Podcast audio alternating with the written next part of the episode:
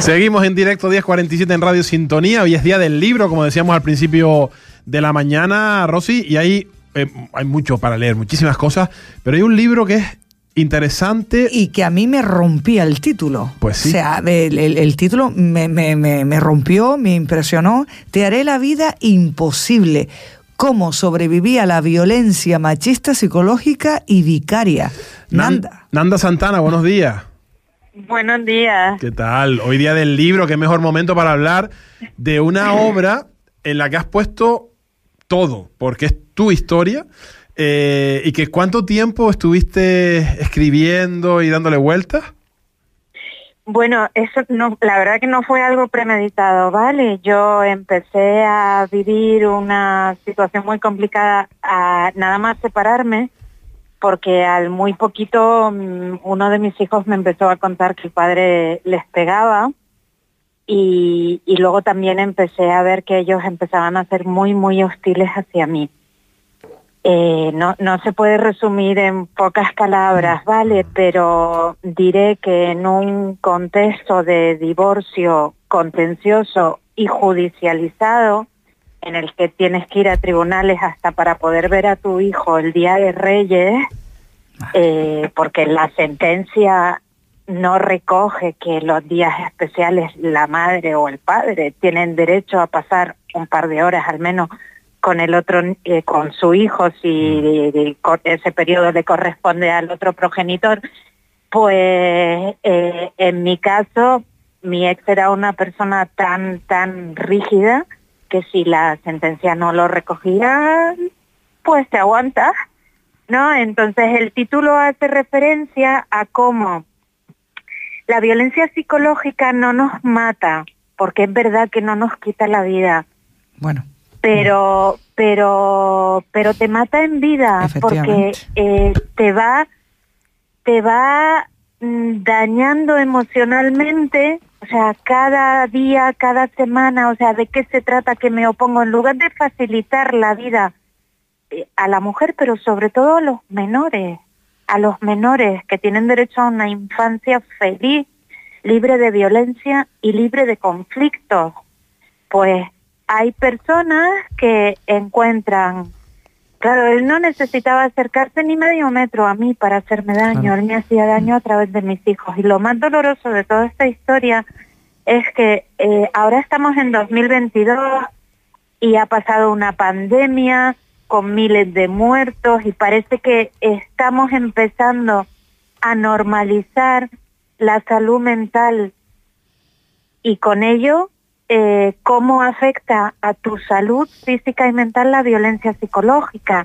Ha salido en la tele el docu, el documental este o el docudrama de Rocío, la hija de Rocío Jurado, ¿no? Contando violencia psicológica. Pero cuando yo empecé a vivirla, ni los profesionales, ni los profesionales le ponían nombre y apellido. Con lo cual no era eh, violencia para ella. Un desgaste tremendo, porque yo sabía, yo sabía que él me hacía daño de la única forma que podía, que era a través de mis hijos, pero no había manera de que yo pudiera, uno, protegerme yo, porque yo no era consciente de que eso era violencia psicológica, y dos, no había forma de que yo pudiera proteger a mis hijos, y quien, quien es madre y quien es padre puede entender muy bien lo doloroso que es para una madre o un padre saber que a tu hijo le están haciendo daño y que no puedes hacer nada para evitarlo. ¿Qué intentas con, con este libro, Nanda? Mira, eh, este libro, como dije al principio, no fue algo que yo premeditara, ¿vale? Cuando después de siete años pidiéndolo, a mí por fin me asignan un psicólogo, un psicólogo en la sanidad pública. ¿Siete años? Y a las pocas... Mm. ¿Sí? Después de siete años. Después de siete años. Yo empecé, yo llevaba siete años contando mi historia, lo que mis hijos y yo vivíamos, abogados, jueces, eh, trabajadores sociales, por supuesto, mi médico, médicos, pediatras, psiquiatras, psicólogos, mediadores. Te estoy hablando de muchos profesionales en muchos ámbitos, pero ninguno, ninguno fue capaz de ver que lo que estábamos viviendo era un, un, un, caso mm. de violencia de género psicológica, directa a mí, indirecta a través de mis hijos y a mis propios hijos, un caso de maltrato infantil. Vale, entonces yo con el libro, eh, eh, la verdad es que lo que quiero es sensibilizar. Vivimos en una sociedad llena de violencia, eh, en la que quizá le hemos puesto nombre y apellido a algunas formas de violencia psicológica. Estoy pensando, por ejemplo, en el bullying. O sea, el bullying hace unos años era, ah, son cosas de niños, ¿va? cosas de chiquillos. No, señor, el bullying es violencia física y psicológica y hace mucho daño y a los a los suicidios de menores me remito. Vale, entonces le hemos puesto nombre, hemos creado protocolos, ya le hacemos frente.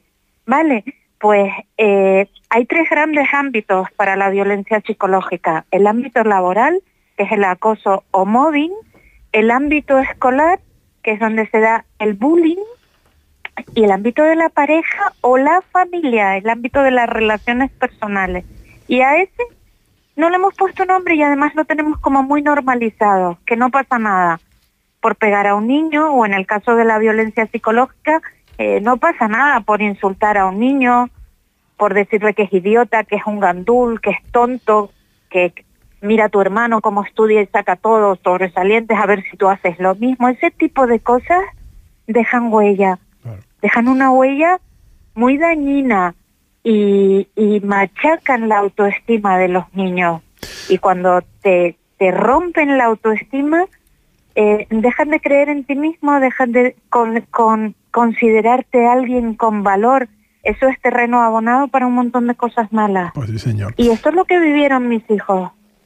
Y lo que estoy segura que viven muchos otros niños. ¿Qué pasa? Que a nivel social Tal vez porque los medios de comunicación solo nos hacemos eco de la violencia vicaria cuando el maltratador asesina. Sí. Pero eh, hay montones de menores que están siendo objeto de violencia psicológica y claro, como no deja huella, no da pie a un parte de lesiones, es tan difícil de demostrar en tribunales. No deja huella física, porque como dices tú, te marca para, para toda la vida. No, no deja huella física, pero es que ahora mismo, ahora mismo, si tú vas a comisaría o a la Guardia Civil mm. eh, diciendo que, que a tu hijo lo están maltratando, eh, lo primero que te va a pedir es el parte de lesiones. Sin parte de lesiones no puedes abrir un procedimiento judicial para proteger al menor. Claro. Vale, a mí me los archivaron todos.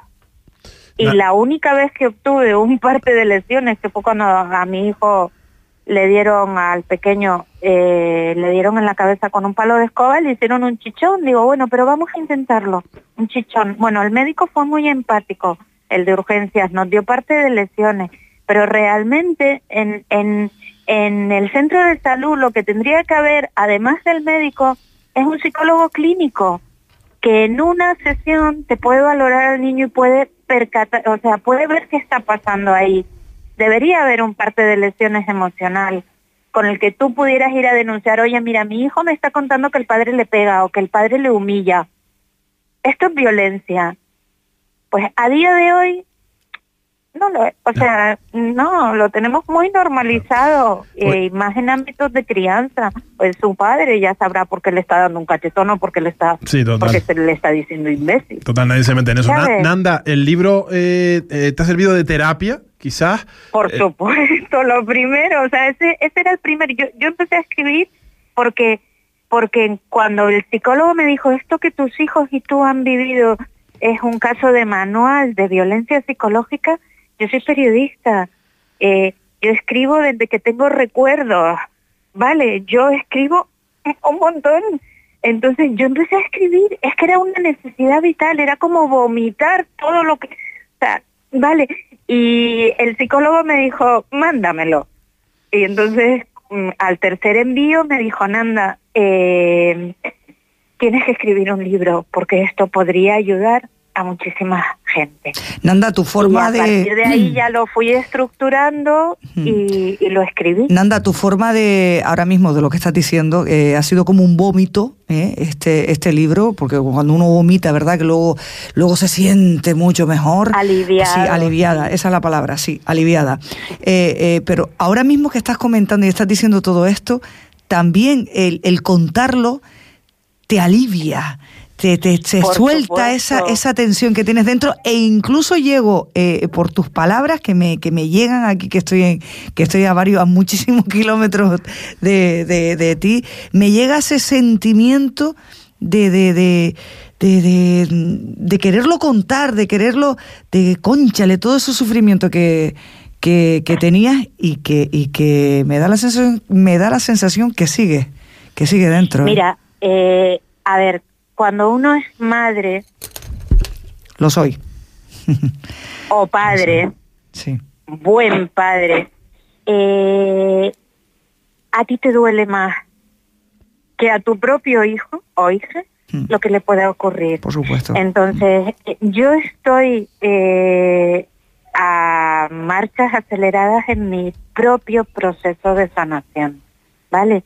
Yo eh, digo, ¿cómo sobreviví? Yo me considero una superviviente, aunque esté acreditada oficialmente como víctima, porque el documento te acredita como víctima. Bien, pero eh, ¿qué pasa con mis hijos? Ellos están llenos de heridas y ellos por las circunstancias, ahora mismo están en modo negacionista, dos de ellos eh, mamá, eso pertenece al pasado, hay que ver, siempre vives en el... Entonces, claro, yo les intento explicar, sí, es pasado, pero cuando lo que pasó en el pasado nos ha abierto heridas y las heridas no están curadas, ese pasado está presente. Sí. pero ellos son adolescentes, o sea, yo tengo la esperanza de que con el tiempo colocarán las cosas, eh, el propio malestar que inevitablemente tienen que sentir les llevará a buscar ayuda y en ese sentido ellos saben dónde yo estoy. Vale, pero yo a día de hoy para ellos soy una exagerada, una feminazi y un montón de cosas más que te ahorro. Vale, porque ya se encargó el padre o en el entorno paterno de desautorizarme, de desacreditarme, de hablar mal de mí, de cuestionar mis estilos de crianza, etc., etc. ¿Vale? Porque eso es parte del maltrato psicológico que, que, que le infieres a tus hijos, ¿no? O sea, ningún niño debería oír a su padre hablando mal de su madre o a la inversa. Eso le genera mm. un dolor muy profundo y además le genera un conflicto de lealtades, es decir, que los pone en la tesitura de tener que elegir entre uno y otro, como si uno fuera el bueno y la otra la mala. La mala, sí. Eso lo han vivido mis hijos y eso te rompe por dentro. Y eso siguen viviendo mucho, lo siguen viviendo muchos muchos hijos. Claro, Estoy convencida que en todo divorcio contencioso, es decir, no consensuado, que las partes adultas no hagan un esfuerzo por gestionar esa situación como adultos, buscando el bien y de proteger al máximo a los hijos, cuando no es así y te dedicas a hablar mal de la, del otro y a utilizar a tu hijo a darle información que no le compete mm. por su edad y porque no. ¿Por no? Vale, en mi caso, por ejemplo, recuerdo que la mediadora le dijo a, a, a mi ex, usted a los niños no les tiene que contar nada de la separación. Lo único que tienen que oír sus hijos de ustedes es que les quieren muchísimo. Están ahí para lo que les necesiten y que a partir de ahora van a vivir en dos casas. Bueno, pues cuál no es mi sorpresa cuando a las dos semanas de esto, más o menos, o sea, me llegan mis hijos como tres toritos bravos, mamá, mala mamá, papá no se quería separar, fuiste tú. Bueno, ah, ese fue el inicio de las hostilidades de mis hijos hacia mí, porque el padre se encargó de presentarme como la culpable de una separación que para un niño nunca es un plato de buen gusto. Está claro. Oye, Nanda, primero, gracias por la valentía de contarlo, de escribirlo. Que podríamos estar hablando muchísimas horas porque... además, Nanda tiene una historia tan hemos aquí esbozado, eh, como dices tú, simplemente para que la gente se haga una idea, ¿no? Pero, pero eh, para eso está el libro, hay que comprarlo.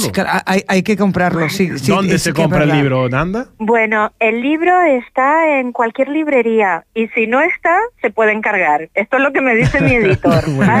Yo, yo lo compré hace un par de días aquí en Las Palmas de Gran Canaria, en una librería muy conocida. Eh, y bueno, supongo que en, en Fuerteventura también, eh, claro. También, en, ahora no, no me viene a la memoria, eh, pero hay una librería muy céntrica, creo recordar, en la calle de Virgen de la Peña. Por ejemplo, sí, una de ellas. Bueno, pero en cualquiera, el, el libro si no está se, en la librería se pide que se encargue. Aquí hay una frase, hay una frase que, que, es tuya, porque la, la leí en, el, en alguna entrevista, que en, en una de las entrevistas que, que, te, que te han hecho. Dice, se puede salir de la violencia machista psicológica, pero hay que luchar.